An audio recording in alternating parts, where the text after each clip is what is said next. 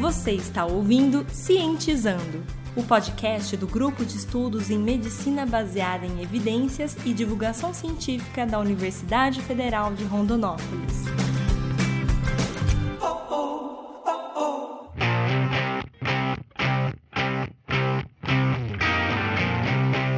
No momento mais esperado da noite para todo mundo, a gente vai ter a honra de convidar o professor do, doutor é, Ronaldo Pilati para ele tentar fazer a gente raciocinar um pouco a respeito do porquê a gente só acredita naquilo que a gente quer acreditar. É, falando um pouco sobre o professor Dr. Ronaldo Pilati, ele é doutor em psicologia e da UNB, ele tem doutorado em psicologia, ele é professor associado do Departamento de Psicologia Social e do Trabalho da Universidade de Brasília, é, realiza pesquisas na área de, de cognição social, desenvolvendo projetos em temas como moralidade, desonestidade e sobre desenvolvimento e elaborações de crenças. Ele é autor do livro que o professor já mostrou aqui, que é Ciência e Pseudociência, porque acreditamos naquilo que, em que queremos acreditar. É, boa noite, professor Dr. Ronaldo Pilati, seja bem-vindo. Boa noite, Leandro, muito obrigado pela, pela apresentação e muito obrigado pelo convite aí de vocês estarem organizando esse evento é, sobre medicina baseada em evidências, né, um tema tão importante e efetivamente tão relevante é, nesse momento em que a gente está vivendo, mas não só nele, né, porque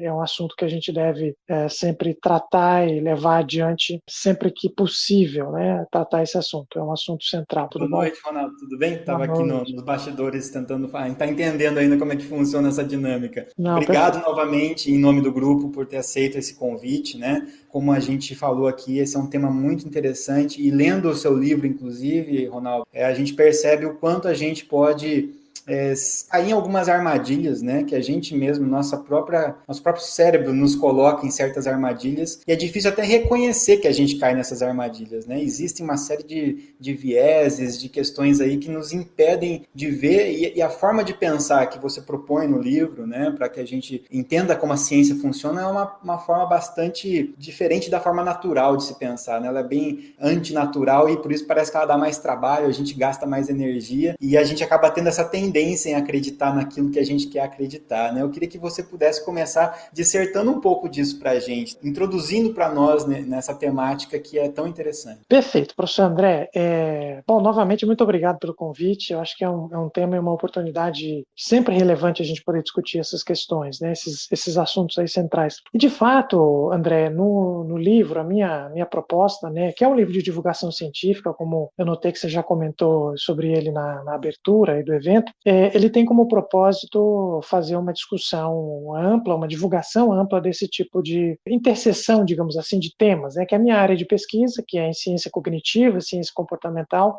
e a aplicação dela para a gente poder compreender é, como nós apreendemos ou não apreendemos é, o pensamento científico. Então, é, a gente está navega aí nessas ações de pesquisa né, nessa interface. E o propósito do livro é ter uma, uma, uma interlocução mais ampla, não é uma, um livro que tem como proposição ser uma, um debate, uma discussão técnica, um livro-texto, né, para se discutir essas questões. Ainda que essas questões possam vir a ser bastante áridas, dependendo de como a gente tratá-las. Né. Áridas no sentido de, de serem técnicas específicas e que vão acabar mergulhando em conhecimentos é, bem restritos, muitas vezes, a algumas áreas de investigação. Mas a, a, ideia, a proposta do livro é essa. Mas eu acho muito, acho muito oportuno e interessante a maneira como vocês até propuseram a, a título dessa é, palestra de abertura, né? Porque acreditamos apenas no que queremos, né, ou fazer um pouco dessa do jogo com o subtítulo que eu é, de maneira provocativa pensei em colocar aí no, no, no livro, é, porque de fato a, a área de investigação nossa, a área de ciência cognitiva, a gente tem uma, uma quantidade bastante é, grande de evidência acumulada de como esses mecanismos de formação de entendimento do mundo ele acontece né, a partir da nossa estrutura de compreensão do mundo, que é a cognição. Então, toda vez que eu falar aqui sobre cognição, eu estou me referindo a, a, esse aparato que a gente usa para entender o mundo. É que é um aparato que envolve muitas coisas, né? Envolve desde o mecanismo perceptual que a gente tem, né? Visão, audição, tato, gustação, que são a porta de entrada para a gente poder é, lidar com essa, com as informações do mundo, com a complexidade do mundo e a partir disso com uma, uma possibilidade de entender, apreender isso, né? Passando por questões um pouco mais, é, é digamos, elaboradas do ponto de vista cognitivo, como a gente faz abstração, a gente tem consciência de nós mesmos, como é que a gente avalia o pertencimento aos grupos sociais os quais a gente faz, faz parte. Né? E toda essa estrutura, ela tem, como já apontado, eu acho que o professor André também comentou um pouquinho isso antes, é, ela faz parte de uma história evolutiva da espécie. Então, a nossa espécie, ela tem esse mecanismo cognitivo é, desenvolvido num contexto de evolução dos nossos ancestrais e que esse contexto proporcionou um mecanismo muito eficiente para algumas coisas, então para entender determinado nível de complexidade, ou por exemplo para associar é, relações entre eventos, né, o que a gente chama de padronicidade, ou estabelecer padrões entre, entre ocorrências, que foi um mecanismo eficiente, por exemplo, dos nossos ancestrais eles se é, adaptarem ao espaço ambiente onde eles estavam, identificarem predadores, conseguirem arranjar é, alimento, é, também é, foi muito hábil né, em desenvolver a, a parte da, da, cognição, que a gente chama de cognição social, que é a habilidade de se relacionar com outras pessoas, porque a nossa espécie tem um caráter gregário, né, a evolução da nossa espécie, consequentemente a evolução dessa nossa cognição, ela passa por uma, uma dimensão de é, desenvolvimento das relações sociais, de habilidades sociais para se é, investir, de se, se, compreender à volta e poder estabelecer relações sociais. E, e o que é, é, é, é, bastante importante a gente entender é que esse mecanismo, toda essa história, ela foi muito eficiente para esse ambiente, mas que o ambiente que depois que a, a muitos dos, dos aspectos da história da evolução da da, da espécie, da sociedade humana e da própria história mais recente nos leva a nos organizar em sociedades complexas, é, com o desenvolvimento de tecnologias, fruto, por exemplo, do próprio pensamento da ciência, é, que, de certa forma, esse mecanismo ele evoluiu e ele não necessariamente, depois dele estar, tá, digamos assim, é, a base dele está finalizada, é, esse mundo complexo em que a gente está, ele não necessariamente está é, é, é, é tá adaptado, a nossa cognição está adaptada para compreender esses, esses aspectos de uma forma tão intuitiva, né?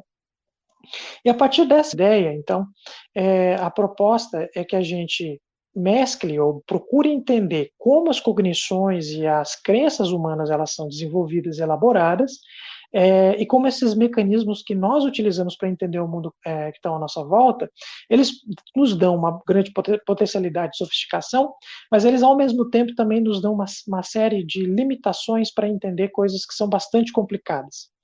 É, e coisas que são complicadas porque elas são complexas, muitas vezes elas envolvem muitos fatores que determinam, né? É, o exemplo da pandemia, da própria é, pandemia da Covid, dos fatores determinantes para essa pandemia, é, são um exemplo muito claro que a gente está vivendo há vários meses de como é, você tem um conjunto complexo de fatores e se a gente não lançar mão de uma estratégia para investigar esses fatores complexos, e essa estratégia a gente nomeia de ciência, né? é o próprio pensamento e o método científico que me permite compreender isso, é, eu não vou ter a capacidade de compreender essa complexidade. É, então, veja, o que, que eu estou aqui já, já pontuando, né? Uma cognição que ela tem uma série de potencialidades, mas, por outro lado, um monte de limitações para entender coisas complexas, né?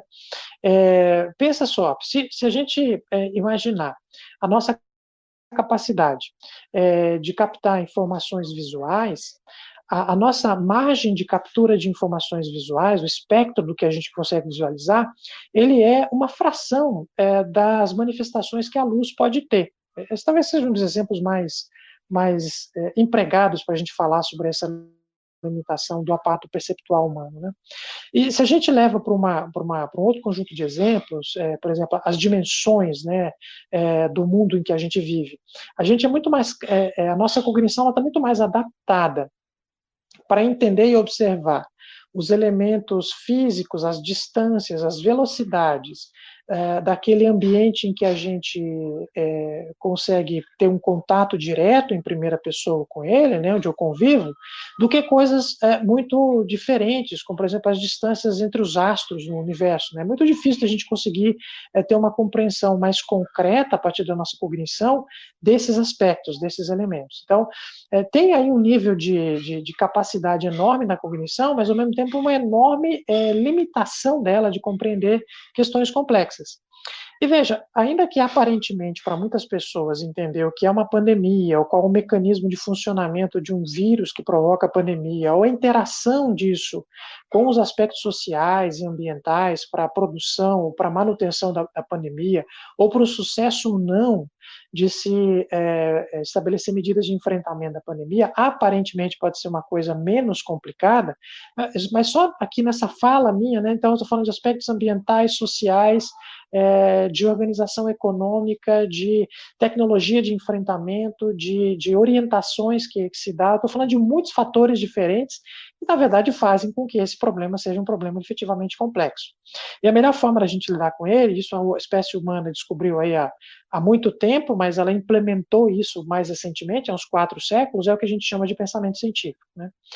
Então, é, o ponto geral, e aí é onde que eu quero chegar antes de, nessa primeira é, é, apresentação, digamos assim, é, no ponto de que nós somos é, uma, uma espécie com uma cognição com muitos potenciais, mas que tem uma característica, essa, essa nossa cognição, que é o desenvolvimento é, de explicações sobre os eventos que estão à nossa volta, né, é, e que eu vou usar aqui o termo né, para falar sobre essas explicações, que é uma aplicação genérica, mais técnica que a gente faz, e que às vezes eu gosto de falar isso principalmente para públicos mais amplos, né, ou que não estão tão é, familiarizados com a terminologia que a gente usa em psicologia.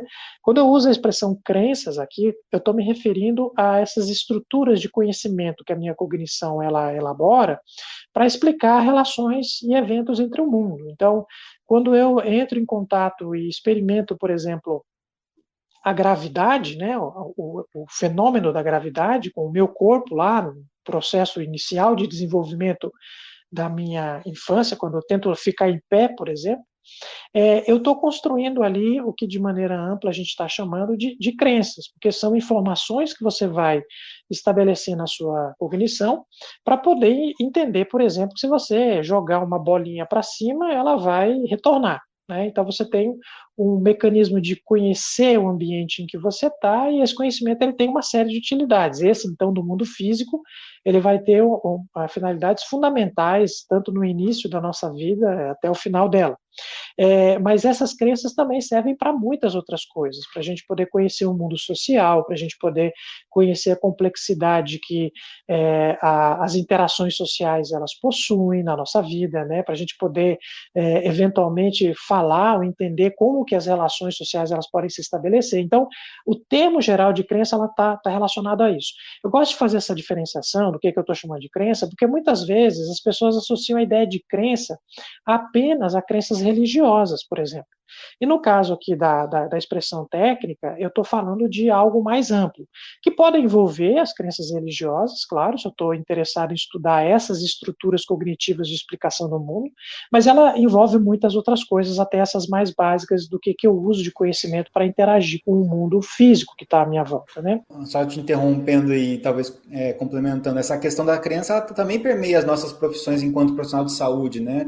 A gente acaba entendendo como é que algo funciona através dos nossos livros texto ali, por exemplo, e é algo que está lá explicado de uma maneira muitas vezes hipotética, né? Então, como que na minha área que é farmacologia, então como é que um antidepressivo funciona? Então tem uma hipótese neurobiológica de que possivelmente tem a serotonina que está alterada e, e a gente vai traçando toda essa explicação, que é uma explicação que condiz com os achados que a gente tem na ciência, mas se eu ficar preso a essa explicação simplesmente plausível, né, é, e sem aplicar o mecanismo do, do, conhecimento científico, que, do método científico que você falou, também acaba se tornando uma espécie de crença, né? E pode ser que eu acabe tomando atitudes frente a um paciente ou um, né, um cliente é, de uma maneira baseada em crença e não em evidência, né? Então eu estou fazendo isso porque eu, eu, acredito que esse medicamento vai ser, até usando uma palavra, né? Eu acredito que esse medicamento vai ser o melhor para você, para a sua situação, porque de acordo com o que eu vi, da minha experiência, né, é algo mais subjetivo, isso funciona, porque eu tenho visto que funciona com meu paciente X, Y, Z, né, ou funciona comigo. Então,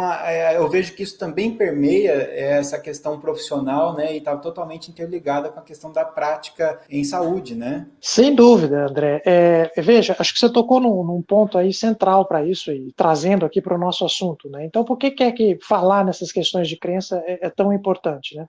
Tem um filósofo empirista lá do século XIX, um, ele é um escocês, que eu acho muito interessante uma, uma, uma, uma frase, né? Uma, uma, uma, uma expressão que, que ele utiliza para relacionar a ideia de crença. Né? Ele fala assim que o homem sábio é, ele é, tem a sua crença proporcional à evidência que sustenta ela. E você traz uma, uma, uma explicação, uma, uma relação importante sobre isso, porque, no fundo, um aspecto é, importante para a gente distinguir, diferenciar crenças diferentes, são justamente um dos elementos, e aí eu acho que a gente aproxima aqui da, da ideia do pensamento científico, é que crenças que são fundamentadas em evidências sólidas, né, é, e a ciência está trabalhando com a produção de evidências, afinal de contas, é, é a base de pensamento dela, envolve a você confrontar as suas ideias, suas crenças, muitas vezes as evidências que se apresentam, né, é, ela é um, um elemento divisor daquelas crenças é, que muitas vezes não possuem essa característica, mas que podem ser utilizadas como um, um mecanismo de explicação, e no caso específico da atuação dos profissionais de saúde, é, para eles poderem tomar decisões e implementar soluções para é, o tratamento, para, para, para a indicação de, de, práticas terapêuticas, por exemplo, para os seus é, pacientes, que é objeto do seu trabalho. Né? Então, essa é uma distinção importante. A questão é que, para o mecanismo cognitivo, é, crenças com ou sem evidências, elas estão operando lá na nossa cognição de alguma forma, entendeu? E aí, como é que é o processo uh, de, digamos assim, de uh, seleção que a gente tem que fazer dessas crenças, daquelas que efetivamente possuem algum tipo de evidência de sustentação, que a informação científica tá, traz para a gente, separando daquelas que não possuem ou que não apresentam isso é, o que não é, possuem essa estruturação, né, que aí é a ideia de qualificar isso que a gente está genericamente chamando de crenças. É, é, importante fazer essa distinção também pelo outro lado. Né? Então, eu estou aqui falando, olha, para a gente, crença é um conjunto de, de estruturas da cognição das pessoas que elas utilizam para explicar o mundo delas. E todas elas estão habitando a nossa cognição. E elas têm origens e fontes bastante diferentes. Mas quando a gente aprende, começa a aprender e a formar, sobretudo, se formar, né, sobretudo na universidade, mas isso de fato começa antes no ensino fundamental, no ensino mais mais básico, né? A pensar de uma forma mais científica sobre o mundo, né? A ideia da evidência ela começa a ser colocada como um diferencia, diferenciador de, de, de, água aí, né? Assim, do que, que é evidência científica, do que, que é uma crença ou um conhecimento e talvez um pouco da, da, dificuldade do uso do termo, né, de maneira mais genérica. Por isso, talvez que as pessoas associem tanto crença a uma questão religiosa, mas é, é, veja, o que, que é uma, uma, um conhecimento que eu tenho, que eu uso para guiar, guiar o meu comportamento, seja como profissional de saúde, ou seja em outra área né, da minha vida, é, que ela está embasada em evidência daquilo que não está. Porque na nossa cognição está tudo habitando é, de uma forma é, mais ou menos organizada para explicar as coisas da vida. Né? E veja, é, nesse ponto eu acho que é interessante a gente entender que a racionalidade humana, por mais que a gente possa atribuir uma característica muito importante a ela, e ela é uma característica diferencial nossa, e na verdade é, é uma característica que permitiu à espécie desenvolver, por exemplo, o próprio pensamento científico, o método científico, mas ainda que a gente atribua essas características dela, é, no, digamos assim, no dia a dia do uso da cognição, essa racionalidade, ela tem um limite, ela tem uma, uma dimensão de limitação. E essa limitação da, da, da, cognição humana, ela é motivada por muitos aspectos, né?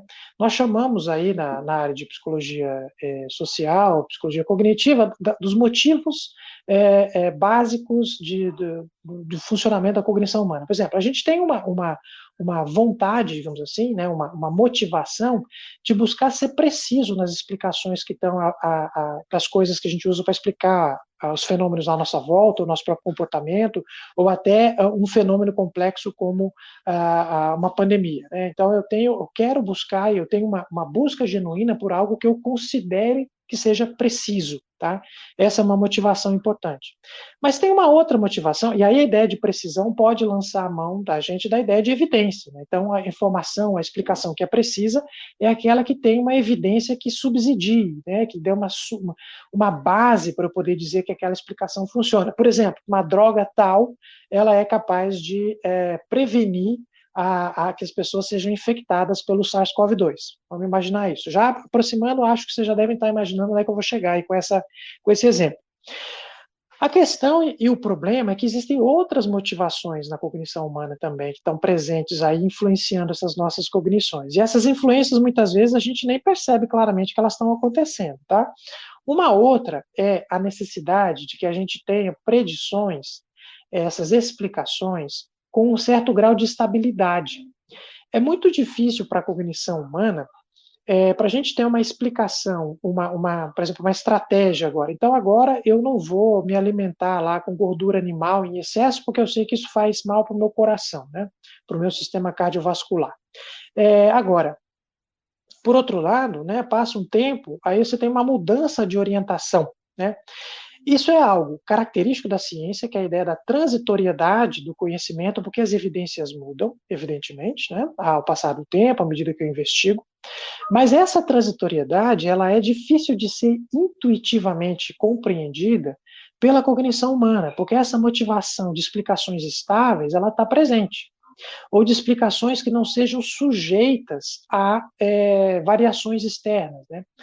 Então, é, eu acho que é, é, é, bastante compreensível do ponto de vista, quando a gente entende esses mecanismos, do porquê que é que as pessoas atribuem é, genuinamente, não vou dizer nem do uso político disso, mas genuinamente, uma, uma crença de que um medicamento como a hidroxicloroquina, ela vai ter funcionalidade para o tratamento de uma infecção viral, como é o caso da SARS-CoV-2, é, se atribui muito nisso, porque é uma maneira de você ter um pouco de busca, né, uma certa sensação de estabilidade para lidar com os elementos incertos que estão à sua volta. Isso é, do ponto de vista cognitivo, é muito mais atraente para as pessoas escutarem que eu tenho a bala de prata que resolve a, a pandemia, né, do que eu escutar o, o que a evidência empírica que a gente tem mais atual hoje dizendo que é, isso na verdade não acontece, né, até teve um, acho que a OMS publicou ontem ou hoje mais um apanhado de estudos dizendo que efetivamente não funciona cloroquina e hidroxicloroquina para o tratamento. É, então é muito mais atraente ter uma, uma, uma crença estabelecida é, nisso que ela vai contra a evidência, nesse caso específico, né?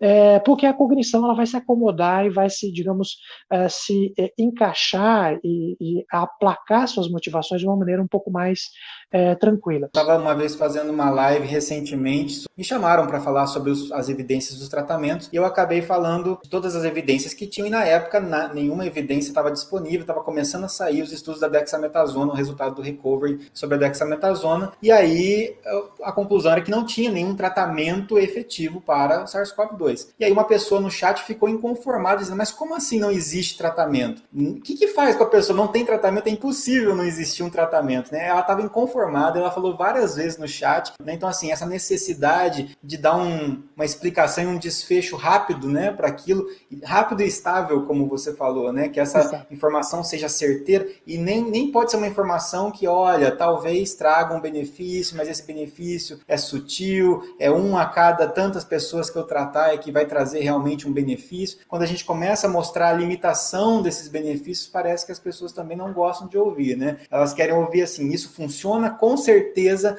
você está protegido, acabou, não tem discussão, né? Exatamente, que é, que é um mecanismo que, que, é, que é característico, fruto do funcionamento da nossa cognição, que é a ideia de você evitar a incerteza. Então, quando você coloca suas fichas nisso, né, você está colocando suas fichas em algo que vai é, evitar, ou pelo menos te distanciar de qualquer incerteza que você eventualmente tenha, ainda mais um assunto como esse que está falando sobre saúde, doença e risco de morte, né, que eu acho que essa é uma questão que acaba mobilizando muitas pessoas.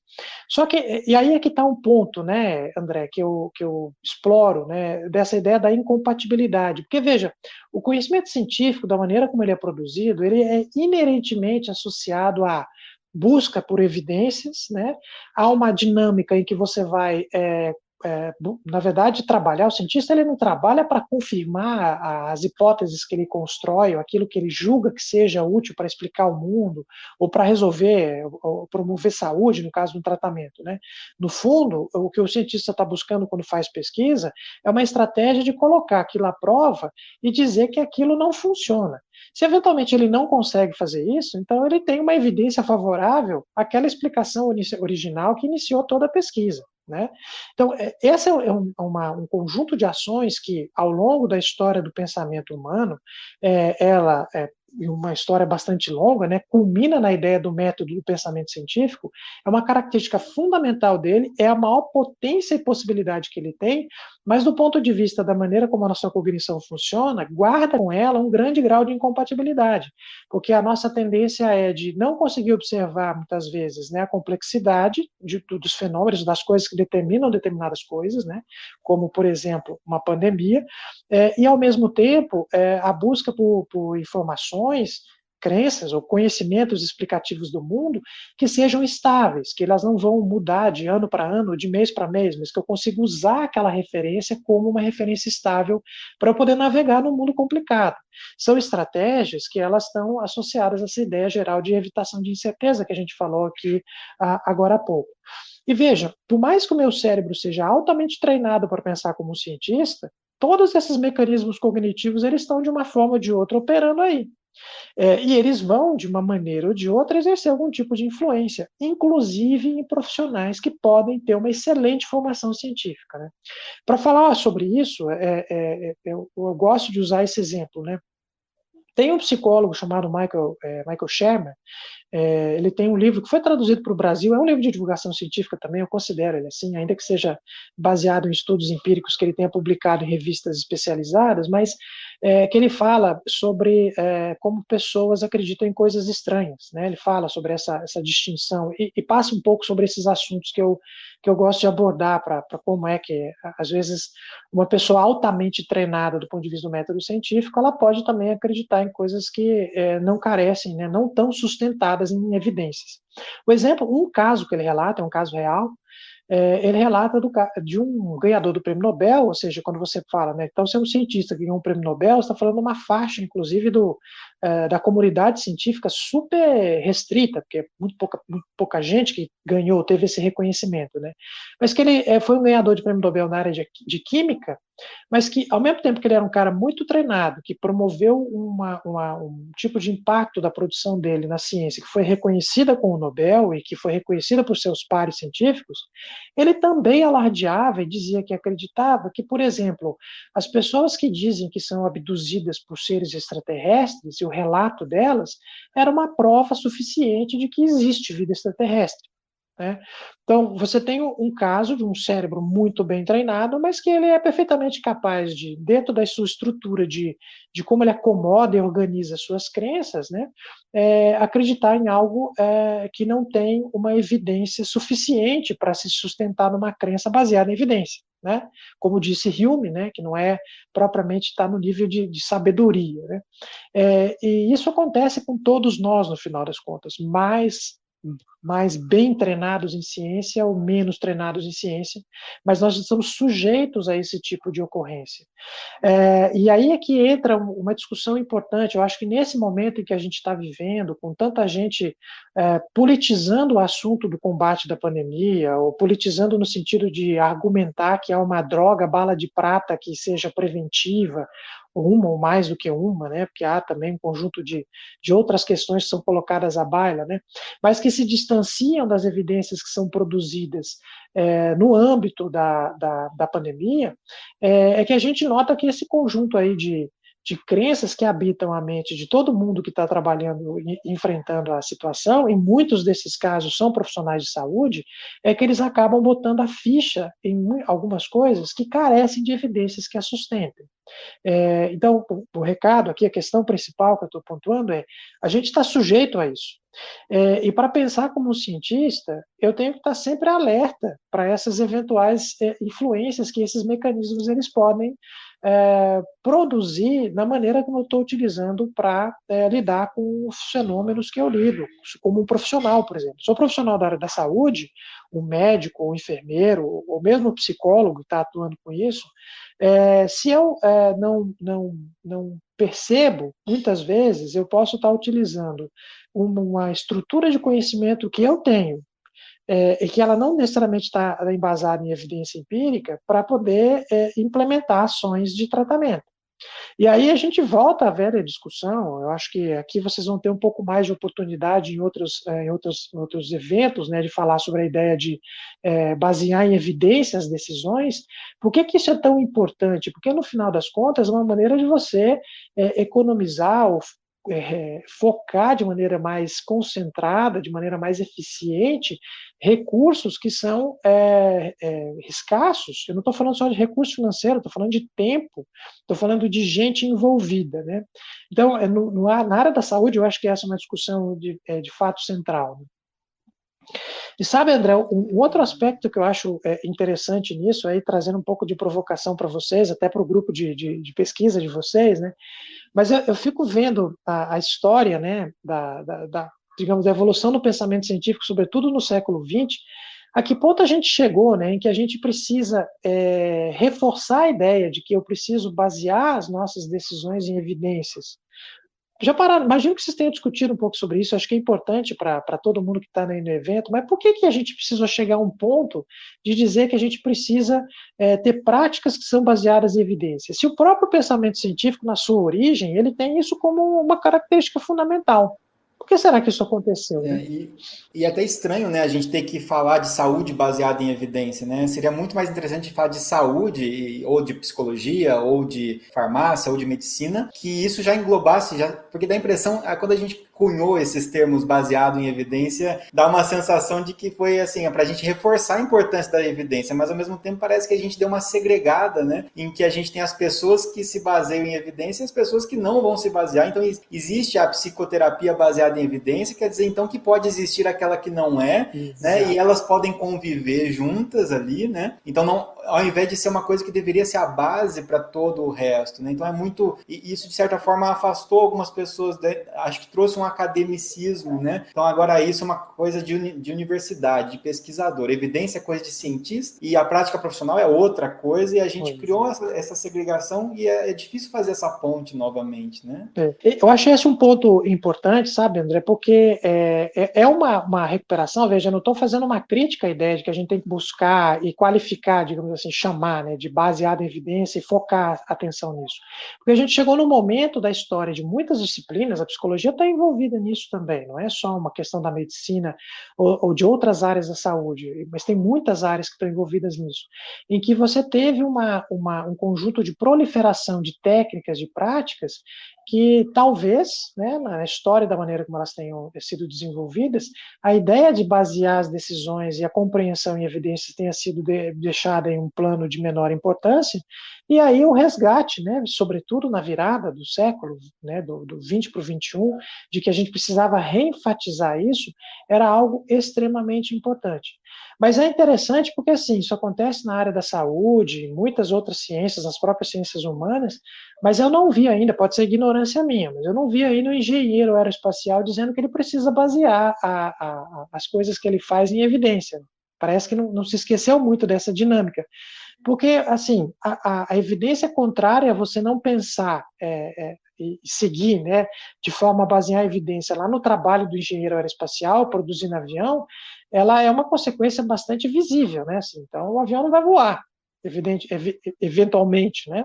É, fazendo um exemplo aqui muito a grosso modo e um pouco até estereotipado, tá? Eu, eu admito, mas eu, eu, acho que é importante a gente é, refletir um pouco sobre isso e, e, eu acho que é muito importante a gente falar em práticas baseadas em evidências como um resgate dessas questões, porque é, apontar também práticas que são implementadas, mas que elas não estão preocupadas propriamente em evidências, eu acho que acaba acarretando no cerne de uma discussão enorme que a gente está tendo no âmbito da pandemia, que é o caso do uso de medicamentos que não têm evidência, mas estão sendo vendidos ou alardeados como técnicas terapêuticas, é, às vezes até milagrosas, para se tratar com isso. Né? Só que a gente chega num ponto de produção de conhecimento em que a gente sabe que ozonioterapia não funciona efetivamente. Até em alguns casos é, provoca ou tem um risco muito maior de, do, do, uso dela, a depender de como é que ela é aplicada, né, em muitos casos, do que propriamente benefício que possa trazer. Então, não é que é, é em alguns casos é, é ausente de, de riscos, né? pelo contrário. É, e, mas eu acho que esse é um, é, um, é um aspecto importante que a gente sempre tem que trazer em mente. E, e veja, quando a cognição. E por que, que em saúde isso acontece muito? Né? É, como é um assunto que lida com alto nível de incerteza, é, e que é, é, muito caro, muito importante para as pessoas se dedicarem a ele, a gente tem um número muito grande de práticas e, e ações que são implementadas na área da saúde, é, que geram muitas vezes, né, que às vezes são muito motivadas por interesses mercadológicos, de dinheiro, mesmo de produção de dinheiro, de venda de soluções dessa natureza, que não tem é, evidência que a sustentem, né, mas que mobilizam as pessoas. Então, é, o, o, colchão magnético para curar o bico de papagaio para quem está sofrendo de, de dor nas costas, entende? É uma coisa que tem um apelo do ponto de vista de resolução das demandas daquele indivíduo muito grande. E é uma área onde isso acontece com muita frequência, né? É um tema em que as pessoas estão constantemente preocupadas. Então, quando são apresentadas soluções é, que dão um grau de estabilidade, que acomodam essas motivações da cognição, elas tendem a ser muito é, compradas pelas pessoas. As pessoas acreditam muito nisso e acabam buscando essas soluções. Né? Então, esse debate nesse âmbito, eu acho que ele é de fundamental importância. A gente precisa resgatar e, e precisa também, historicamente, dizer por que, que eu estou falando agora em, em basear em evidências. De onde que vem essa questão? Ela vem, na minha avaliação, do cerne do pensamento de como a cognição funciona e de, perdão, de como a ciência funciona e de como esse funcionamento da ciência nos permite e além da limitação que a nossa cognição ela, é, ela produz. Né?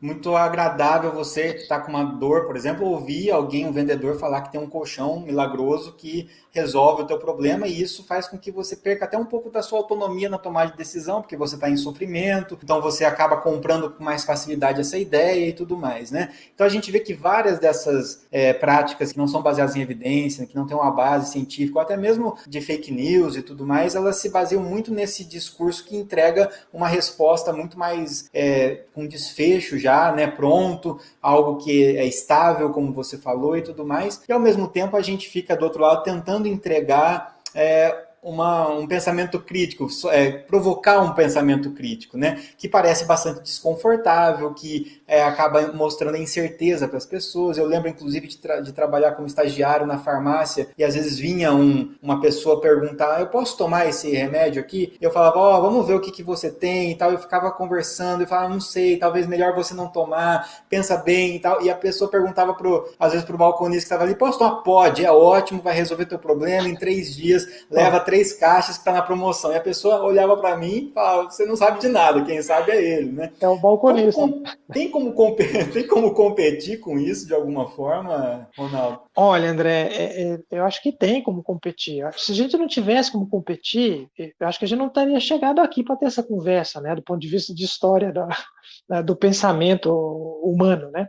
É, é, possível. Eu acredito que esse tipo de, de, de, de capacidade crítica, cética, é algo que a gente é, é pode desenvolver né? E eu não vejo outra base mais eficiente ou possível para fazer isso do que o sistema educacional. O sistema educacional precisa prover isso para as pessoas. Né?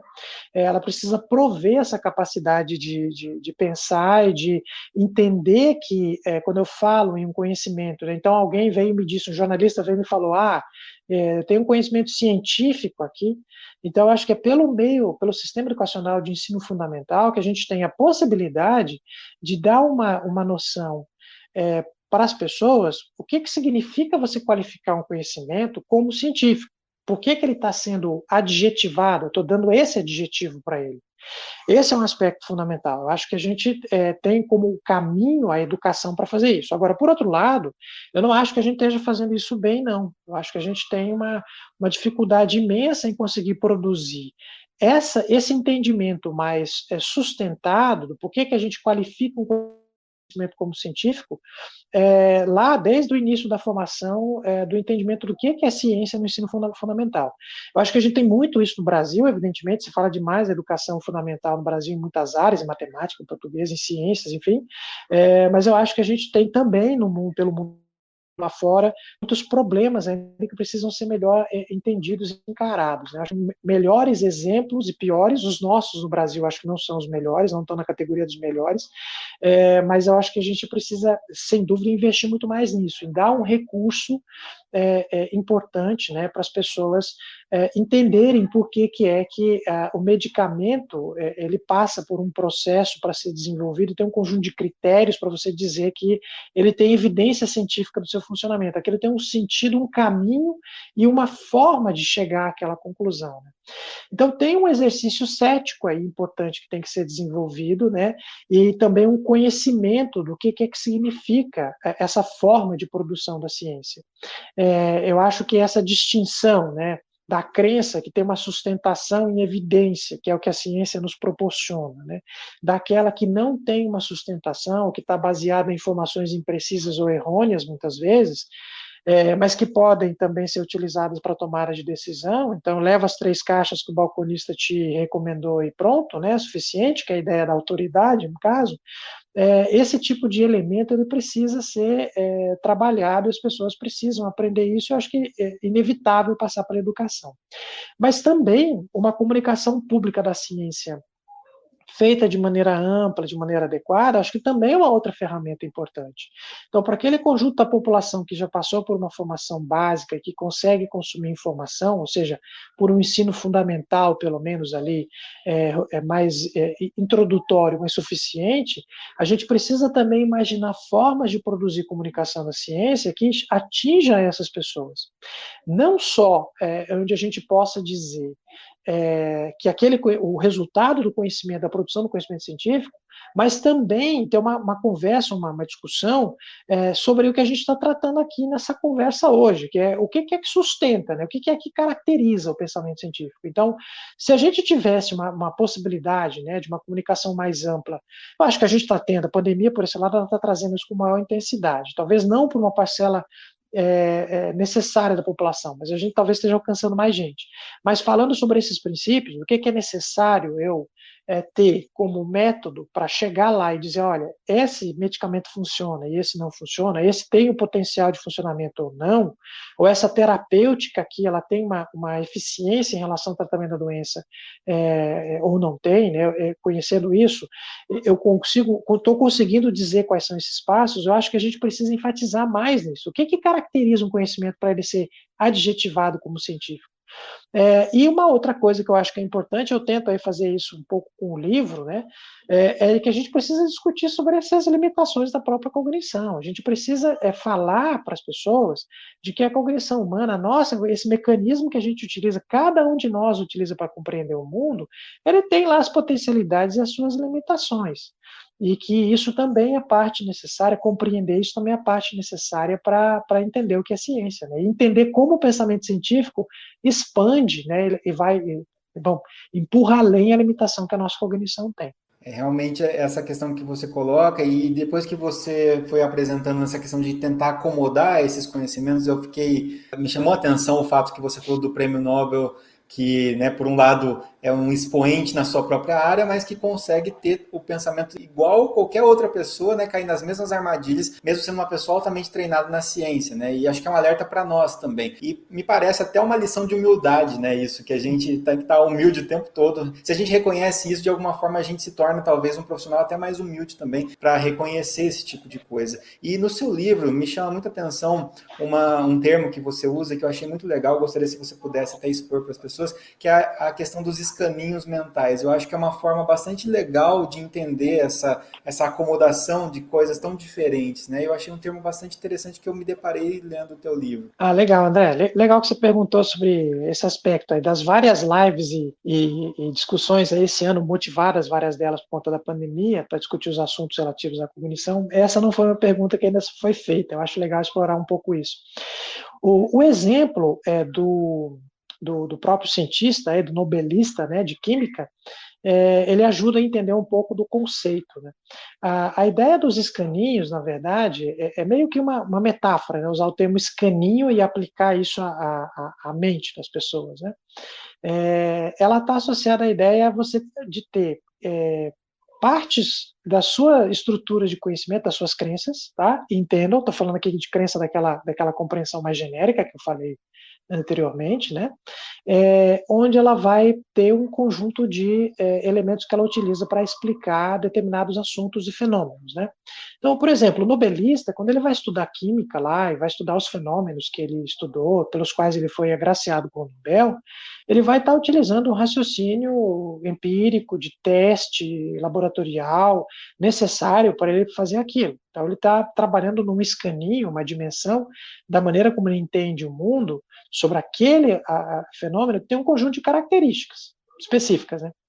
Mas aí quando ele resolve assistir, imagino eu aqui, né, o canal de documentário lá da TV a cabo dele à noite, de que se fala dos alienígenas do passado, aí aparentemente o, a dinâmica que ele vai utilizar, os critérios que ele vai utilizar para poder, é, é, por exemplo, formar uma crença de que o relato de abduzidos é o suficiente para você concluir que existem extraterrestres, vai ser um outro compartimento da estrutura é, cognitiva dele, dessa estrutura complexa de, de crenças que nós temos sobre vários assuntos diferentes.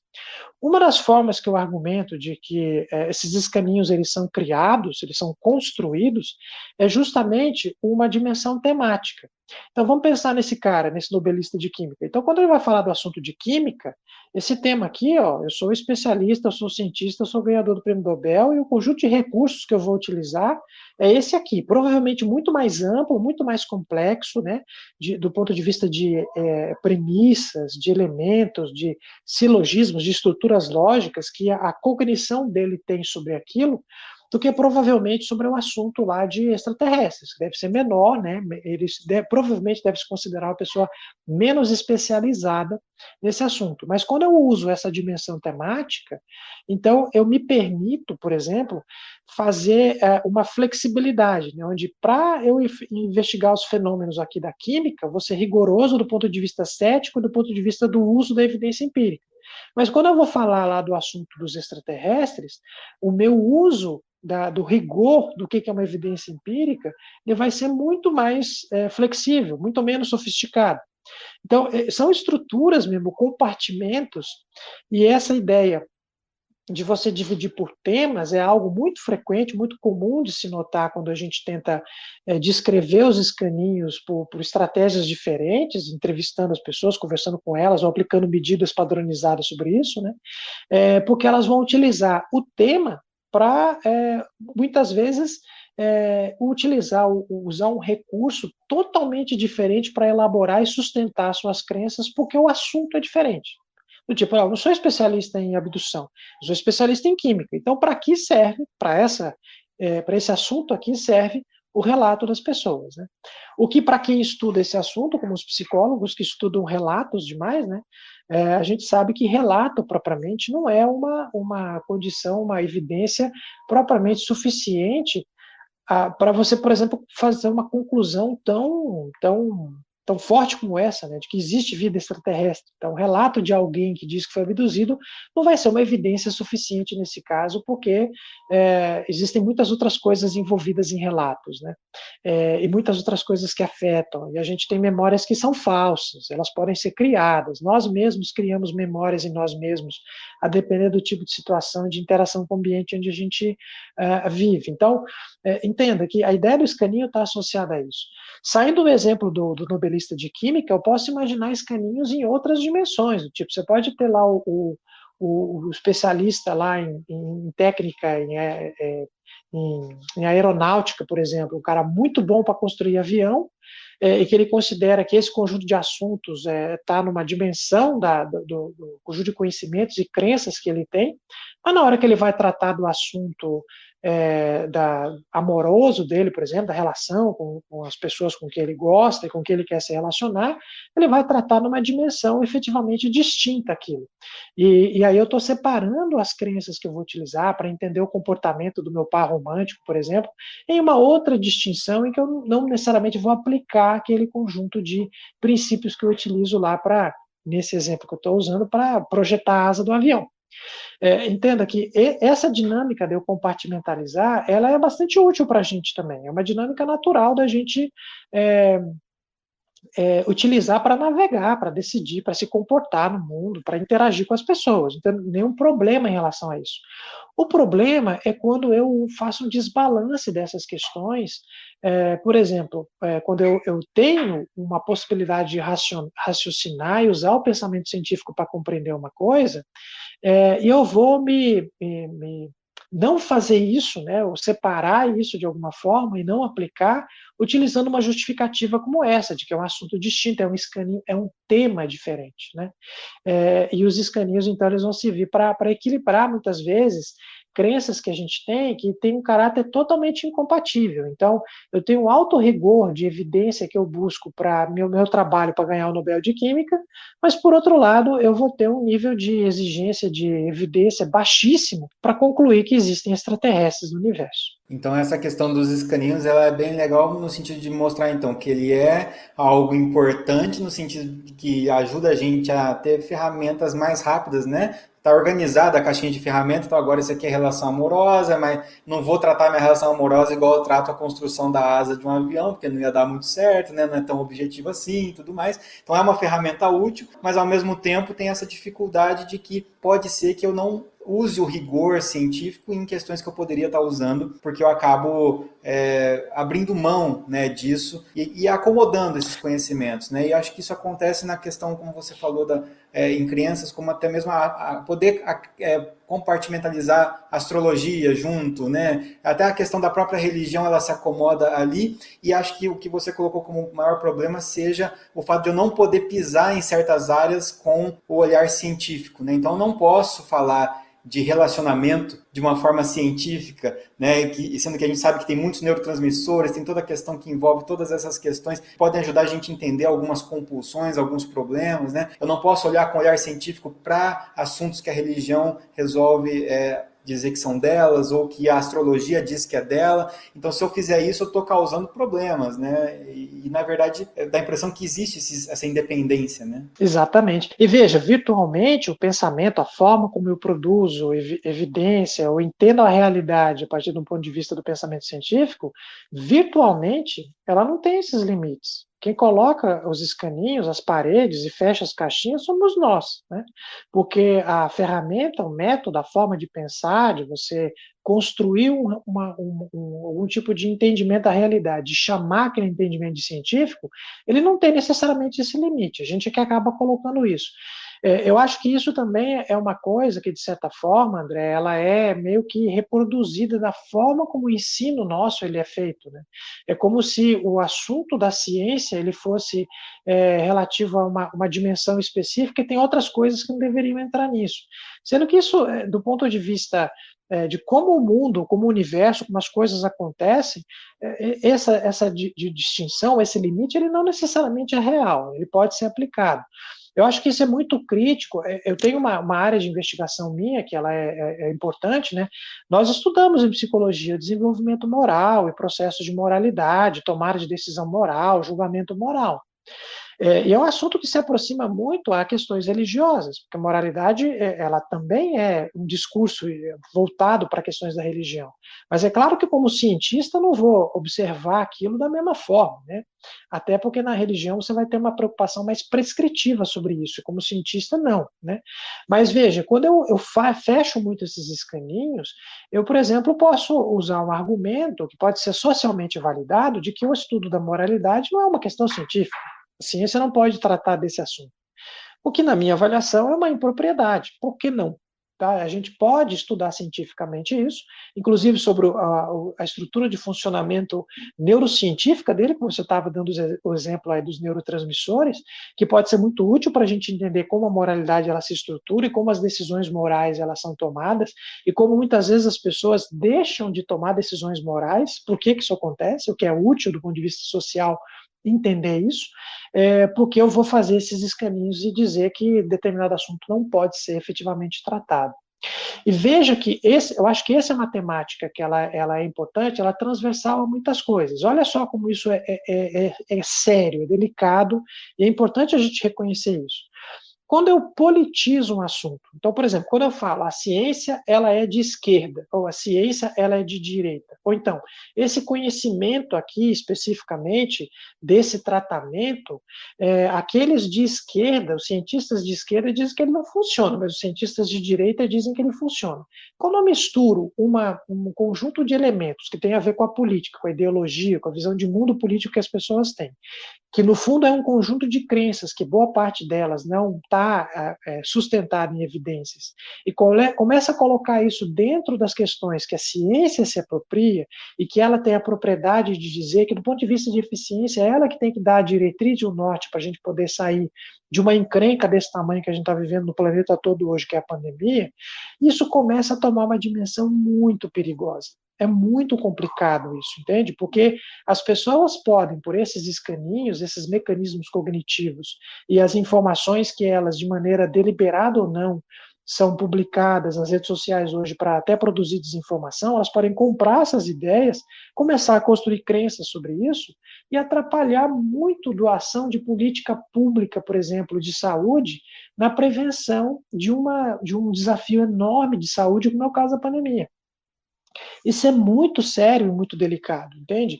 E essas, esses canais começam a ser misturados e, e argumentos como esse, né, de você ter escaninhos e, e, e partidarizar a explicação de mundo a partir de caixinhas que você cria a sua própria cognição, que é conveniente, a cognição funciona assim mesmo, esse mesmo mecanismo vai ser utilizado com, com, finalidades outras. Às vezes tem grupos aí por trás interessados nisso, evidentemente, em politizar isso, porque há um ganho político nisso, mas certamente tem muita gente que acaba apoiando essas questões porque você vai ter aí uma, uma, uma cognição que está ávida por essas explicações derradeiras e finais aí, né, de como é que a coisa funciona. Só para finalizar bem brevemente, é, é, André, do que eu comentei, eu acho que o que, que a gente tem que ter em mente, qual é o recado principal? A gente tem uma cognição muito boa por muitas coisas, mas ela é muito difícil para para lidar com coisas complexas, tá?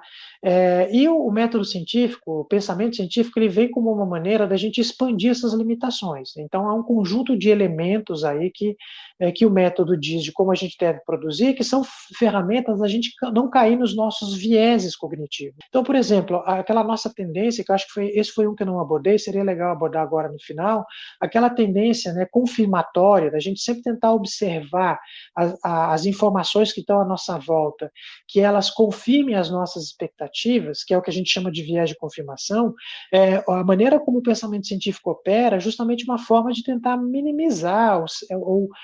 ou romper esse viés. Né? Veja que no caso agora, e para os profissionais da saúde, eu acho isso muito importante a gente ressaltar, né?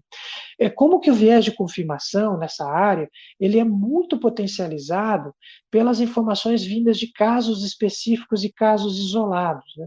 Veja como o, o, o, mecanismo que a nossa cognição funciona para justificar uma crença, por exemplo, num medicamento que resolva a, o, a pandemia, que mate o coronavírus, que elimine infecção do coronavírus, muitos, muitos de nós utilizam como argumento para sustentar uma crença dessa aquelas informações em primeira pessoa, do tipo, ah, o político tal tomou e se recuperou, como é que você diz que não funciona?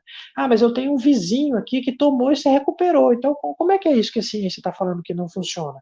Eu junto a ideia de você confirmar a crença que você tem, né, de como é que é que você acha que o mundo funciona, que é o viés de confirmação, com outros mecanismos cognitivos de justificativa, que muitos deles estão associados a esses casos específicos, né, é, que casam direitinho com a cognição, mas que é, acabam caindo ou sendo derradeiros em função desses vieses cognitivos, dessa simplificação dos problemas complexos que a nossa cognição acaba é, é, utilizando é, que ela acaba é, errando no julgamento por conta disso. Então, eu acho que esse é um aspecto importante. Nessa discussão do ponto de vista dos profissionais da saúde, os casos, eles são, assim, sabe, fundamentais para essa cognição. É, o exemplo das vacinas, eu acho interessante, só para finalizar essa questão dos casos, de como nossa cognição ela se sacia com isso, né? Como que um dos motivos da gente ter uma baixa taxa de cobertura vacinal hoje está associado a um subproduto do próprio sucesso da vacinação. Porque a partir do momento em que você não tem informações da sua cognição, né, nossa cognição dos indivíduos, né, de casos de pessoas que foram acometidas de sarampo daquela doença, como essa informação em primeira pessoa, ela é uma justificativa utilizada para as pessoas dizerem da não necessidade mais de você fazer é, vacinação em relação a uma doença como essa, como o sarampo. Posso aqui falar de outros exemplos, poliomielite e tantas outras. Né? Então, o próprio fato da, do sucesso da imunização ter erradicado a doença faz com que os indivíduos não utilizem mais os casos como exemplo disso. E quando a gente volta na história e vê como os casos foram importantes para as pessoas decidirem vacinar e buscar a vacina e, e, e, e atender o chamado da cobertura vacinal, é, é, explicado por essa dinâmica cognitiva nossa, de que, olha, a gente olha como os casos são uma dinâmica de influência importante, mas o fenômeno ele é muito mais complicado do que isso. Né? Então, o pensamento científico ele precisa romper isso, e profissionais de saúde precisam ter isso em primeira conta. Né? E a discussão das é, é, práticas baseadas em evidências, ela precisa trazer isso para o repertório básico de pensamento de qualquer profissional que atue nessa área, mas eu diria que atue em qualquer área, né? porque a ciência está aí para beneficiar a humanidade de maneira ampla. Nossa, perfeito, Ronaldo. Esse último tópico que você trouxe do viés né, de confirmação, confirmatório, ele é essencial mesmo e a gente nota que o próprio aprendizado nosso na área da saúde, eu acho que na psicologia também acontece muito assim, na farmácia, é às vezes através do caso clínico. A gente, quando profissional de saúde, a gente aprende através de estudo de caso, uma das ferramentas que a gente mais usa, que é útil por um lado, mas por outro a gente se acostuma muito com essa questão do aprendizado através de um caso, né, que a gente está observando aquele caso específico, e não tanto através de estudos de médias de população, estudos populacionais grandes, né, que são aqueles que geram os números, que geram as estatísticas, mas que não são tão atraentes, né? Esse monte de número, de, de, é, de medidas de associação, esse monte de coisa que é chato de interpretar, enquanto uma pessoa, ah, eu usei, né, e funcionou fulano, eu vi uma pessoa com poliomielite, o impacto que isso deve causar, é, e que realmente, como você falou, é, é incrível esse paradoxo, né, entre o que faz a gente desacreditar da vacina é ela ter funcionado, né, e que deveria ser o contrário, né. E isso Exato. tem acontecido também com a descrença na vacina, no sentido de que esse viés de confirmação tem muita gente que não confia na vacina porque está torcendo politicamente, está mais do lado de quem é a favor do medicamento do Exato. que da vacina. E aí a gente tem aquela crença de que, bom, essa, tem a vacina tal que está vindo da China, e eu já tenho lá no meu escaninho mental essa minha questão, a minha, o meu posicionamento sobre a China. E aí vem, se der algum problema com essa vacina, se uma pessoa no estudo da vacina apresentar um efeito adverso, pronto pronto, é o suficiente para eu falar, eu não confio nessa vacina, eu não vou tomar, mas se de repente isso acontece na vacina de Oxford, talvez não seja o mesmo impacto que se acontecer na vacina da China, sendo que às vezes o método que está sendo utilizado lá de busca pelo, pela eficácia da vacina é a vacina em fase 3, o ensaio clínico randomizado, e nos dois casos sendo acompanhados por institutos importantes aqui no Brasil, o Butantan, a vacina da China, e a Fiocruz acompanhando a vacina de Oxford, né? Mas mesmo é. assim você você tem pesos diferentes e esse viés de confirmação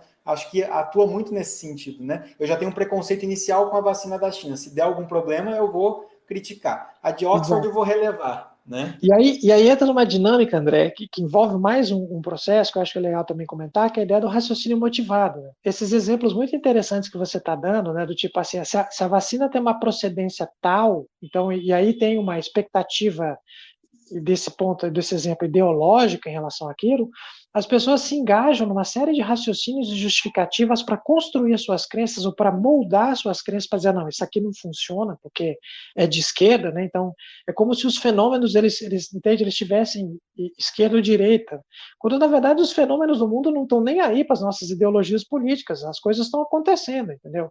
Se, bom, esse é um assunto interessante, mas como está tudo muito politizado, essa dinâmica do raciocínio motivado, de você é, até é, construir ideias conspiratórias, né, para justificar por que essa e por que não aquela, é, é, é uma situação assim muito é, é, delicada, é, séria, né, mas que a gente precisa encarar. E isso está presente, sem dúvida nenhuma. Perfeito, muito legal. É, boa noite. Então, a gente quer agradecer o professor Ronaldo pela palestra. A primeira pergunta é do Gleison. O ser humano tem maior propensão a acreditar em fake news do que em evidências? Como os escaninhos mentais se relacionam com a aceitação de notícias falsas? Ô, Gleison, muito interessante aí sua, sua, seu questionamento, né? Eu não, não acho que exista uma, uma tendência, uma propensão prévia, né, a se acreditar em notícia falsa mais do que notícia verdadeira. Eu acho que o ponto ele não é esse, né, de maneira assim tão direta. O aspecto muito mais está tá associado a essas outras dinâmicas de expectativas prévias, eventualmente. Né? Então, é, há uma tendência, uma maior probabilidade, ela não necessariamente é uma questão certeira, né, mas dos indivíduos eles é, acreditarem em notícias falsas que elas se adequem à expectativa dele, por conta do viés de confirmação, dessa, dessa dinâmica, né, de da gente sempre buscar ou ter uma tendência maior a buscar aquilo que confirme o que eu espero do que eu buscar evidências que falsifiquem aquilo que eu já tenho de expectativa, tá? Do que propriamente da notícia ser falsa. Então, se ela, se a notícia falsa, ela se ajustar mais, há uma probabilidade maior da pessoa acreditar, mas se ela não se ajustar, não necessariamente, vai se ajustar a essa expectativa prévia. Né? Agora, a questão do, do, dos escaninhos que o Gleidson perguntou, acho que eu perdi aqui o ponto é, os escaninhos se relacionam assim, com a aceitação de notícias, perfeito. Aí vai ser a mesma dinâmica, tá, Gleidson? Porque, é, de novo, se há um ajuste à expectativa prévia, ele vai ter uma, uma finalidade maior. Agora, por exemplo, é, se o, o escaninho ele tem a ver com uma coisa que o indivíduo autoavalie, que ele tem um recurso maior, ele tem um conhecimento maior sobre aquilo, a probabilidade também da pessoa é, dela desconfiar da notícia e buscar outras fontes, outras informações para ela poder, é, é, digamos, buscar evidências de falseamento daquilo, ela também pode ser maior.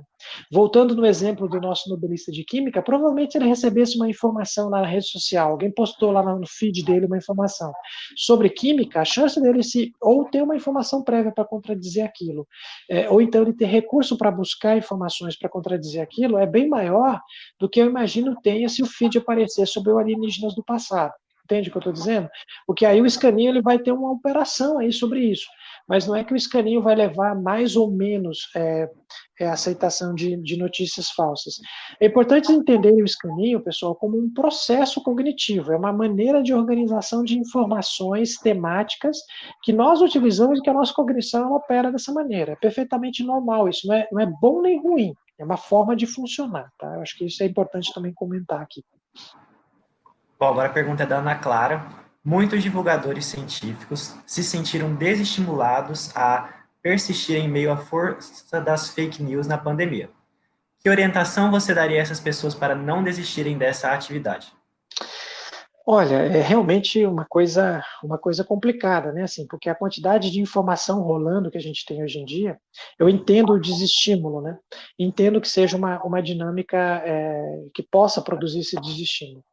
Eu acho que, da mesma forma que as pessoas se juntam né, para as teorias conspiratórias, os divulgadores científicos também deveriam se comunicar mais. Né, eles formarem comunidades sociais de interação mais intensa, para trocar informações, trocar experiências, é, inclusive para poder produzir uma identidade social. Eu acho que isso motiva bastante a, a continuidade do trabalho.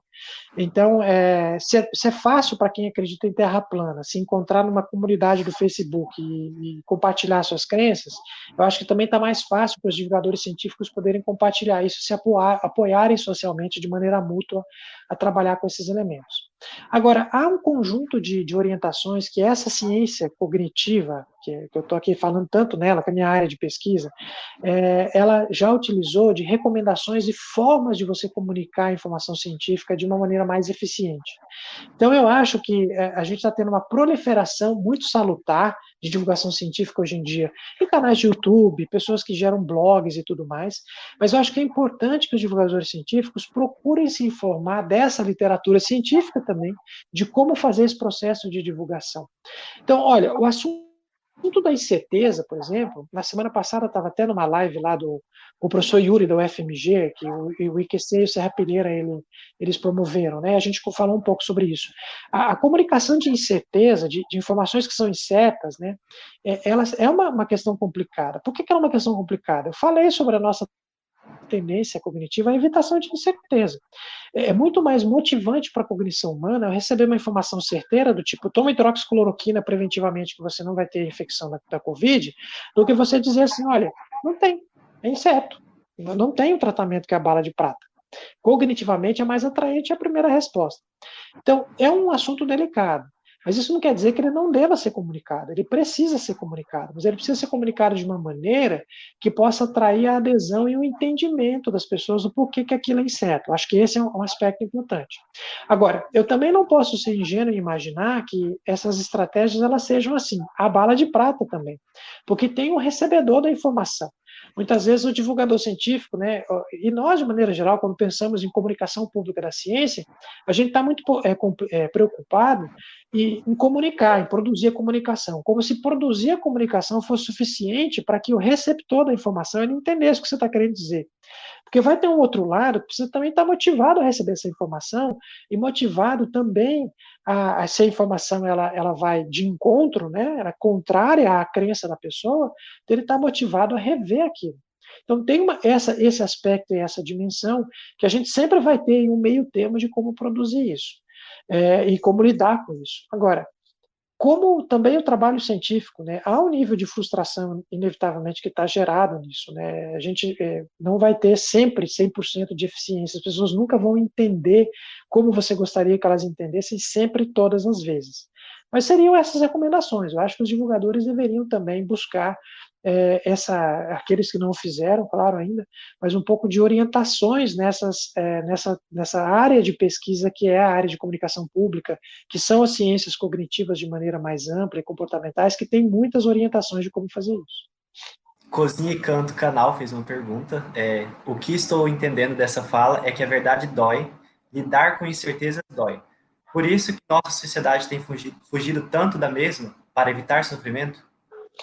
Olha, Cozinha Encanto, é, eu julgo que uma possibilidade das pessoas pré, é, não quererem lidar com esse, essa, esse, aspecto da incerteza, por exemplo, é você é, fugir dessa, desse tema, né? Mas veja, pensa no caso da pandemia. No caso da pandemia, não tem muito como fugir, não. As pessoas elas estão efetivamente é, lidando diariamente com isso. Então você sai na rua hoje em dia e o normal é você ver outras pessoas de máscara. Talvez muitas pessoas é, não utilizando, não seguindo o protocolo, né, ou não mantendo o distanciamento, mas muitas outras fazendo isso. Então é um tipo de elemento, um tipo de assunto que ele está na acessibilidade crônica das pessoas, como a gente chama isso, né? Ele está cronicamente acessível. É um conteúdo que todo mundo, de maneira ampla, no globo todo, no planeta todo, ele está efetivamente tendo acesso a isso diariamente. Né? A pandemia fez isso com o mundo. Então, no, no, nesse tema especificamente, não tem muito como fugir disso. Então, a gente precisa, na verdade, desenvolver estratégias para lidar da melhor forma possível com o assunto complicado, para orientar as pessoas da melhor forma possível. Porque não há como combater um fenômeno global como a pandemia sem a mudança de comportamento, ou sem o estabelecimento de padrões de comportamento é, que as pessoas colaborem para diminuir as taxas de transmissão. Então, é, usando esse exemplo aí, a fuga ela não é a única, o único recurso que as pessoas têm é, enfiar a cabeça na, no buraco né, e falar, não, isso não está acontecendo comigo, é, para situações como essa, ela não é possível. Talvez para outros temas seja possível para as pessoas, né? mas esse é um, é um exemplo em que isso não acontece. É um exemplo que eu acho no qual a divulgação científica, a discussão das questões científicas, ela tem que entrar é, direto ali no assunto, né, para poder promover mais um pensamento bem orientado e um comportamento bem orientado das pessoas. Da Ana David, qual a explicação para profissionais de saúde que não acreditam ou respeitam a pandemia? É uma falha da consciência humana ou de ensino de ciência? Pois é, eu acho que eu não, não, diria que é uma falha da consciência humana, não, não, não trabalhei aí por essa dimensão, tá? É, mas eu, eu, julgo que a gente tem aí uma, uma deficiência educacional que a gente tem que, tem que tratar e tem que trabalhar. Também não dá para eu imaginar que eu tendo uma, uma, uma, experiência educacional mais perfeita possível para que as pessoas entendam qual é a lógica do pensamento científico, que isso vai garantir que elas consigam, por exemplo, se comportar da forma como as orientações é, que a gente tem de que funcionam, baseadas em evidências, né, para a pandemia, elas vão se comportar desse jeito. Há muita coisa que determina o comportamento humano. E aí já é o psicólogo falando, né? O comportamento humano é multideterminado. Não tem jeito, não tem efetivamente saída em relação a isso. Então, é, não é só educando, mas eu não tenho dúvida de que uma boa educação ela vai fazer uma diferença fundamental. Né? É, e eu acho que discussões como essas que vocês estão promovendo, de ações e práticas baseadas em evidências, essa recuperação disso, também ajuda a qualificar esse, é, esse ensino.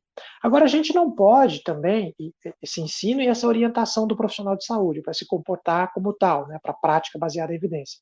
Agora, não dá para a gente imaginar também que não existem várias outras dimensões e interesses que estão por trás da, da decisão de muitos profissionais de saúde, inclusive de práticas, sei lá, de, é, mesmo que ele te, profissionais que construíram a carreira em práticas não baseadas em evidência, não é agora na pandemia que vai ser diferente que isso vai acontecer. Então, tem uma dinâmica também que eu acho que é da, da comunidade profissional, de como ela é formada. Veja, é, tem conselhos profissionais da área de saúde que reconhecem práticas é, que são claramente é, pseudocientíficas, mas elas são práticas reconhecidas. O, o, André lembrou da Natália. A Natália fez uma pergunta sobre isso no Roda Viva dessa semana, lá para o ex-ministro Mandetta, né? É, tocando justamente nesse ponto. Então, você tem orientações difusas também. Por isso que eu acho que é tão mais importante se discutir a questão da prática baseada em evidência e se formar gerações de profissionais onde isso é uma preocupação central. Eu acho que isso pode mudar o cenário. Certamente mudaria o cenário da forma como os profissionais de saúde, de maneira ampla, é, em geral, muitos profissionais, não estou dizendo todos, mas muitos profissionais de saúde estão encarando a própria, a própria forma de enfrentamento deles na pandemia hoje. Né? Então, tem uma questão aí importante de, de mudar esse entendimento, de dar um enfoque maior nesse aspecto. Agora, como toda atividade profissional, vão ter os indivíduos que, por mais que você crie essas condições, eles não vão se engajar nesse tipo de, de ação, de comportamento, por vários motivos diferentes ou alguns deles associados a crenças específicas que vão se distanciar da ideia da crença baseada em evidência para ele dirigir a ação dele, ou então por interesses outros, que podem ser inclusive econômicos também. Ou um profissional que está querendo ganhar mais, mais paciente vai dizer que tem a cura mágica para para a pandemia. Isso aconteceu muito na pandemia. Inclusive, houve denúncias em conselhos profissionais de profissionais estavam vendendo isso. Então, é, é uma, uma, coisa complicada, mas eu não tenho dúvida de que uma boa formação básica científica é o primeiro passo para a gente tentar garantir isso. É, só complementando a pergunta, você acha que na situação atual do Brasil, em que muitos brasileiros que têm contato com a ciência, por exemplo, no meu caso, de muitos com quem eu converso, já teve contato com esse ensino de ciências na faculdade, você acha viável e necessário a gente começar mais cedo, como por exemplo no ensino médio, ou até um pouquinho mais cedo no ensino fundamental 2, ali que já estão com entre a partir dos 14 anos? Leandro, eu acho que tem que começar mais cedo. Eu acho que só na, na, na, no nível superior, né, no ensino universitário, é, é insuficiente. É, a gente precisa, assim, é, não, não, e aí a questão, Leandro, é, é muito legal a tua, tua pergunta, né, para complementar um pouco isso. A questão principal é, é, assim, não é ensinar, na minha avaliação, o resultado do pensamento científico. Então, o que é um conceito? Como o que é a membrana de uma célula? Vou lá ensinar para a criança, eu faço, explico a ideia do conceito.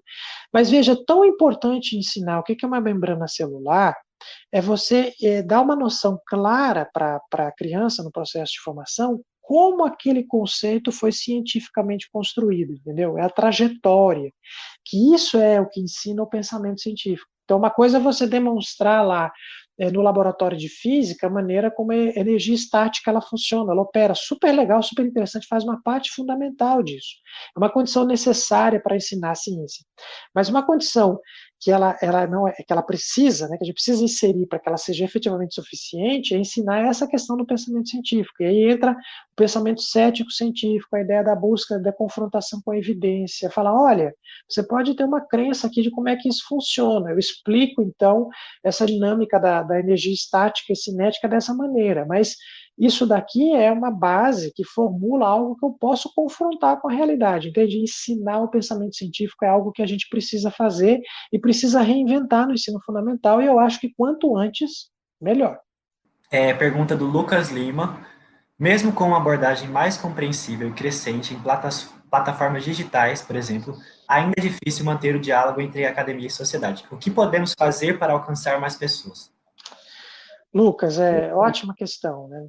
Acho que uma das coisas que a gente precisa fazer é aproveitar momentos como esse. Eu, tenho, eu, eu não vi na minha, na minha história, né, nas minhas décadas de vida, um momento para se discutir esse assunto é, como que a gente está vivendo hoje, por questões, é, né, nesse, nesse período da pandemia, por questões é, evidentes e óbvias, está né, tá afetando a todos nós. Então, aproveitar momentos como esse para in, é, incentivar o aumento da da comunicação pública é fundamental. Eu, eu, espero, sinceramente, que a gente não perca o time, não perca o tempo depois que a pandemia se esvair, diminuir seu, seu, em seu pico, né, que a gente ainda está vivendo uma coisa muito intensa. Então, eu espero que isso continue de maneira é, é, perene. Né? Eu acho que esse é um aspecto importante. Agora, por outro lado, é, como eu comentei na, na resposta anterior, eu acho que a ideia de uma comunidade de pessoas interessadas em divulgar, que se conversem, interajam mais e que proponham formas mais combinadas para se alcançar mais gente é também uma forma importante da gente é, trabalhar. A ideia de você utilizar né, comunicações muito restritas ou, ou falar demais para os, entre aspas, né, convertidos, as pessoas que têm interesse no assunto, é, acaba é, também distanciando um pouco esses elementos. Mas sabe uma coisa que eu acho importante, que se faz pouco e que ajudaria a alcançar isso? É a gente também fazer da comunicação pública da ciência um espaço onde a gente aponte aquilo que não é ciência, mas se vende como tal para o público amplo. Esse é um aspecto importante, porque é muito frequente a comunicação pública ela se focar, olha no que nós fizemos aqui, olha o resultado da ciência como chegou. Mas a discussão de você apontar aquilo que é vendido como ciência, que é claramente pseudocientífico, mas não é científico, por questões tantas, historicamente já é, evidenciadas, né, é, isso é, é pouco, é raramente feito é, é uma, é, que, é, que acaba tendo uma dinâmica um pouco mais confrontativa, é verdade, mas que eu acho que ela pode ser feita de uma maneira é, tranquila se as pessoas estiverem abertas a fazer isso. Eu acho que a população em geral, no geral, ela está. Só talvez as comunidades ali que se beneficiam dessas práticas não científicas é que vão estar mais fechadas a isso por motivos óbvios, que elas estão ganhando com isso, né, evidentemente. Mas para a população geral, não. E eu acho que isso é uma, uma iniciativa, Lucas, importante, pelo seguinte, porque é, a, a, visão geral e o conhecimento geral que as pessoas têm, que o público brasileiro, que a população brasileira tem, para ela distinguir o que é o que não é ciência, é muito pobre, é muito pouca, é muito pouco elaborada. E apontar esses exemplos, essas incongruências, é uma tarefa que serve para essa distinção. Entende? Então, acho que há um recurso aí que a gente pode utilizar, que é muito pouco explorado, que é esse, esse apontamento. E, de novo, retomando a temática, da gente falar do que é o pensamento científico e do que diferencia esse pensamento científico para o pensamento não científico. E o pseudocientífico está dentro disso. E é um recurso útil que eu acho que a gente tem também para divulgar a ciência. Pergunta do Cozinha Encanto novamente. A cognição humana é nossa salvação ou nossa maldição? Era melhor ser como os outros animais? É, Cozinha Encanto é, é, ela é as duas coisas, né? Porque ela é o que é. Então, é, agora o que eu acho que é, é, interessante, né? Que como a ideia de consciência ela indica, né? Que nós somos a espécie que é capaz de de conhecer a si mesma, né? É a entidade do cosmos que é capaz de conhecer o cosmos a si mesmo, né? Eu usaria mais ou menos a mesma metáfora para a própria cognição, né? Que a gente tem essa característica, esse conjunto de vieses, esses subprodutos da maneira como, a cognição funciona, que, que é o enfoque talvez da fala de hoje, mas é também graças a essa mesma cognição que a gente foi capaz de descrever esses subprodutos, essa maneira de funcionamento, entende? Então, é a nossa redenção e a nossa perdição ao mesmo tempo. É, é, é, é algo com, qual, com que a gente tem que conviver.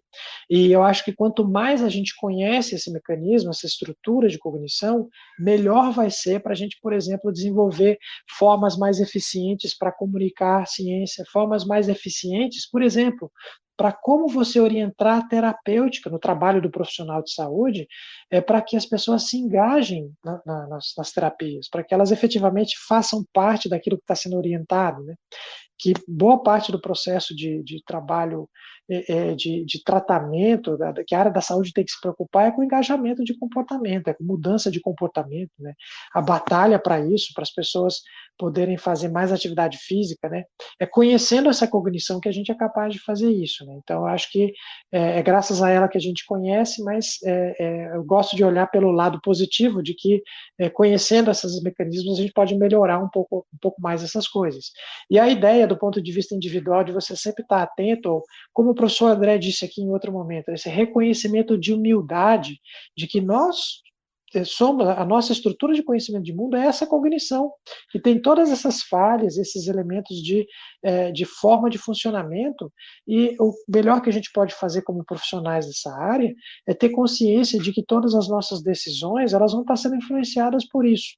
E a ideia de você sempre tentar ter consciência disso para poder tomar as melhores decisões possíveis, baseadas nas melhores evidências disponíveis, é algo que cotidianamente tem que estar presente na sua atividade, no seu processo de formação e tudo mais.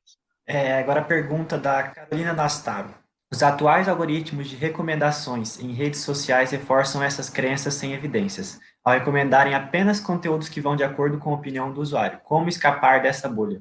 Carolina, excelente pergunta. E veja que, de forma mais ou menos deliberada, a maneira como as redes sociais elas construíram a seleção e a construção de algoritmos está baseado no conhecimento de como a cognição humana funciona.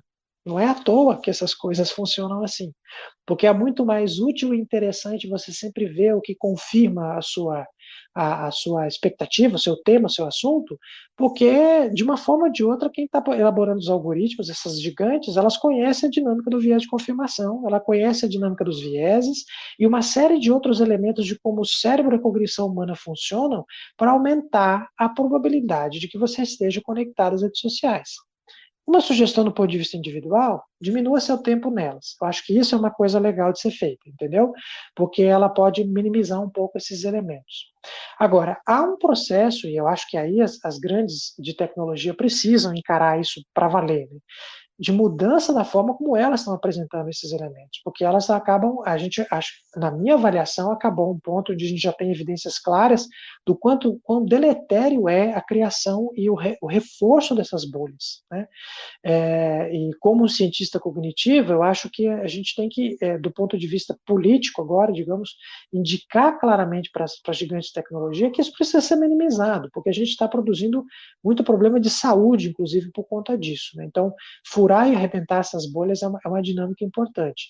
Do ponto de vista de tomada de decisão social, eu acho que quanto mais afastado de rede social, menos tempo a gente usar diariamente elas, melhor, né, por esse lado. Eu entendo que é uma faca de dois gumes, porque muitas vezes é a maneira como você tem para comunicar informações. Né? Mas, é, do ponto de vista individual, se você minimiza, eu acho que isso é, é, é importante.